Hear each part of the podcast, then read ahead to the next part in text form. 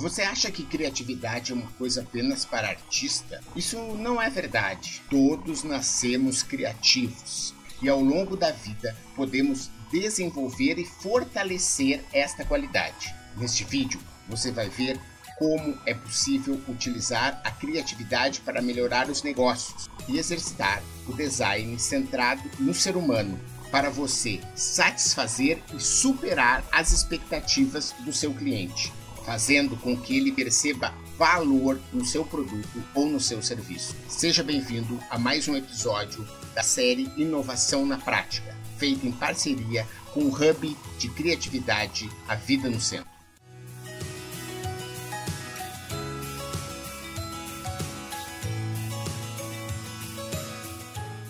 Olá, estamos de volta e hoje o assunto é imaginação o segundo passo da fase de descoberta. Para quem está acompanhando a nossa série, sabe que estamos tratando de como criar negócios inovadores. O primeiro passo foi a iniciativa, o segundo passo é a imaginação. Um negócio para ser inovador é preciso que seja diferenciado e a imaginação é algo fundamental para conseguirmos construir isso. A imaginação muitas vezes é cercada por mitos. As pessoas acreditam que existem pessoas que nascem mais criativas que outras. E hoje a ciência já comprovou que isso não é verdade.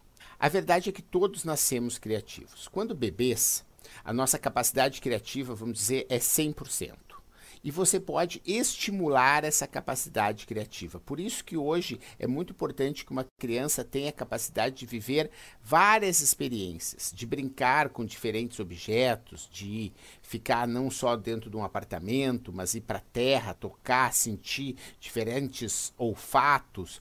As crianças, de um modo geral, têm uma confiança criativa muito grande. E essa capacidade criativa vai diminuindo ao longo do tempo.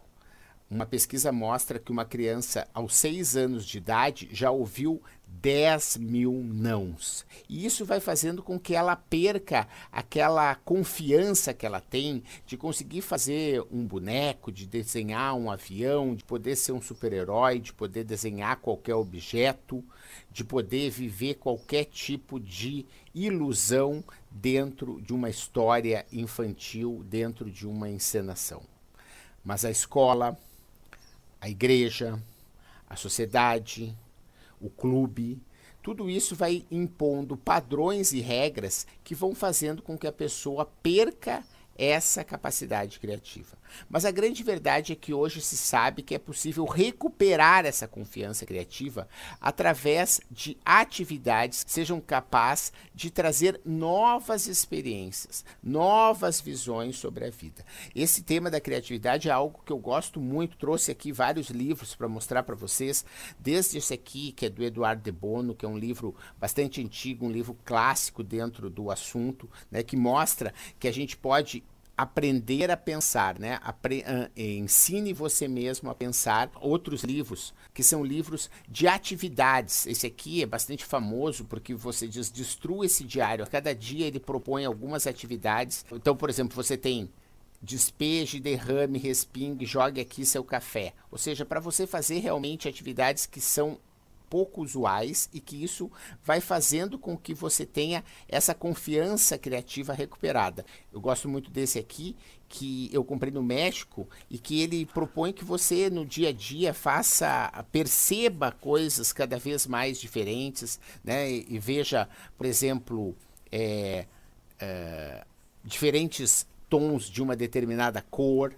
ou que você possa fazer uma coleção de pedrinhas que você encontra pelo caminho. Tem esse livro do José Predebon, que é nosso colega lá na SPM, que é um livro muito bacana. Ele foi um dos precursores da educação da criatividade no Brasil. Esse Centelhas Incandescentes é um livro que mostra bastante a contribuição da neurociência para a criatividade e como é possível estimular essa criatividade através de exercícios e jogos. Curso muito famoso da Tina Silic, que ela é de Stanford e ela tem um curso que reúne assim centenas de pessoas que querem desenvolver sua criatividade e ela acabou fazendo esse Indinhos, que é um curso rápido e eficaz sobre criatividade no formato de livro.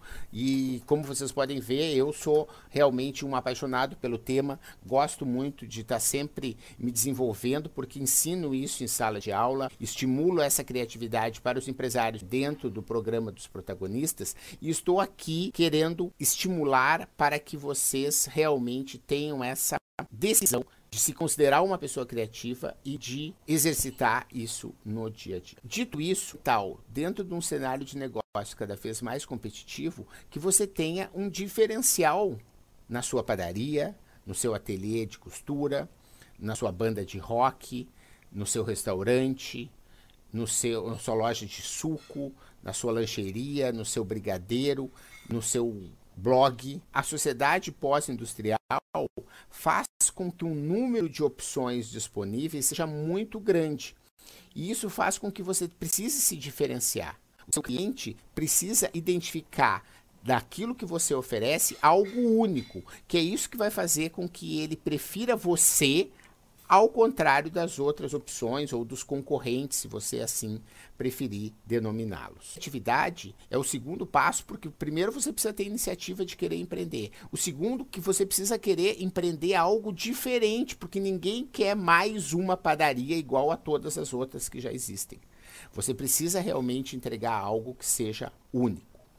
E para isso você precisa ter a sua confiança criativa, fortalecida é você entender que é necessário se conectar com o usuário. E disso trata o design centrado no ser humano, o conhecido design thinking, a forma de pensar do designer aplicada aos negócios. Um processo alicerçado em três pilares: a colaboração, a prototipação e a empatia são conceitos fundamentais para que você consiga realmente fazer algo que seja diferenciado. A empatia é se colocar no lugar do outro, viver aquilo que o outro viveria. Então vamos dar um exemplo aqui como se você quer criar uma loja de roupas para grávidas. Como que essa loja precisa ser? Que tipo de produto ela deve ter? Como pode ser o atendimento a essa mulher que está vivendo esse momento de gestação? Como que ela gostaria de pagar? Isso é algo diferenciado? Onde que essa loja deveria estar? Na internet, de que forma os produtos deveriam ser apresentados? Que tipo de preço ela vai querer? Essa mulher é algo que vai buscar roupa para o dia a dia, para festas? Ela é uma mulher descolada? É uma mulher é, ou é uma loja que não é para mulher, para que o marido compre para ela determinadas roupas. Quer dizer, são essas questões que vão fazer com que você possa criar um modelo de negócio inovador. Esse assunto do modelo de negócio vai ser o nosso próximo episódio é sobre isso, mas é fundamental que você entenda que é importante nesse momento você descobrir qual é o meu cliente o que que esse meu cliente quer. Quanto mais específico for o seu negócio, você vai conseguir entregar algo diferenciado e de valor. Nós estávamos falando de roupas, por exemplo, para gestantes. Você pode dizer, ah, mas esse mercado é relativamente pequeno. Não, isso não é verdade. E segundo, você pode atender outros públicos dentro dessa mesma loja que são periféricos, ou seja, você não está focando naquela mulher que está com sobrepeso, que é mais gordinha, mas muitas delas vão querer algumas das roupas que você está oferecendo lá. Então isso acontece com todo mundo. Você pode criar um restaurante para veganos, mas você vai acabar atendendo pessoas como eu, que não sou vegano, mas que gosto muito de comida natural e sempre que posso experimento e frequento locais que são veganos. Então, quando você foca num público específico e atende ele de uma maneira diferenciada, você tem muito mais chance de fazer algo que seja inovador e que o cliente perceba valor e que escolha você dentre a concorrência. E para fazer isso, existe o design thinking que é alicerçado na empatia, que a gente estava falando, na colaboração, que é a capacidade de você saber que você não sabe tudo sozinho, que você precisa da ajuda de um sócio, dos seus fornecedores, dos seus próprios clientes, dos seus parceiros, para conseguir desenhar esse modelo que a gente vai construir. Esse design é o design centrado no ser humano, é entender qual é a condição e as características que esse produto deve ter, como que o cliente quer ser atendido, quais são os fatores, muitas vezes emocionais, que estão envolvidos naquilo que você quer entregar. E o design thinking vai ser essa jornada que parte então do campo do problema em busca de uma solução que seja criativa e centrada naquele cliente que você escolheu. Normalmente, esse processo ele começa com uma fase de descoberta, de imersão, de entendimento do problema e de redefinição de uma questão chave para ser resolvida.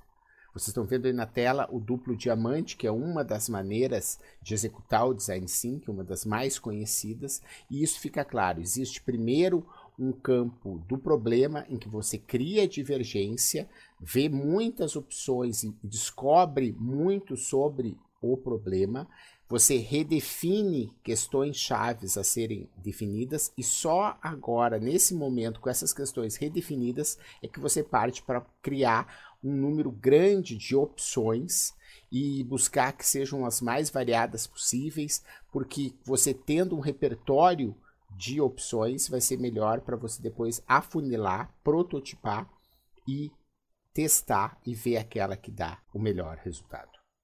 E você vai usar ao longo desse processo uma série de ferramentas. Provavelmente você já ouviu falar no brainstorming, mas existem muitas outras. O mapa da empatia, o canvas do modelo de negócio, o canvas da proposta de valor, a jornada do usuário, os cinco porquês, a matriz CSD, a matriz de priorização, a persona. Existem já mais de 100 ferramentas conhecidas de design thinking que podem ser utilizadas e também ferramentas tradicionais como Ishikawa, como PDCA, como SWOT, estão sendo incorporadas dentro do espírito da linguagem visual, do pensamento visual e colaborativo para a busca de soluções. Então, esse é o processo que você vai seguir, tentando sempre buscar novas visões sobre o problema antes de buscar uma solução no primeiro momento. Quer dizer, essa é uma grande diferença desse jeito de pensar para o jeito tradicional. E isso vai fazer que você crie as bases para posteriormente colocar isso no papel, num canvas do modelo de negócio, que é o assunto do nosso próximo encontro. Muito obrigado aí por sua audiência. Você que está nos escutando, não esquece de se inscrever para receber as atualizações. Mais informações www.menta90.com.br ou www.avidanocentro.com.br. Eu sou Marcelo Pimenta e foi um privilégio ter estado com vocês.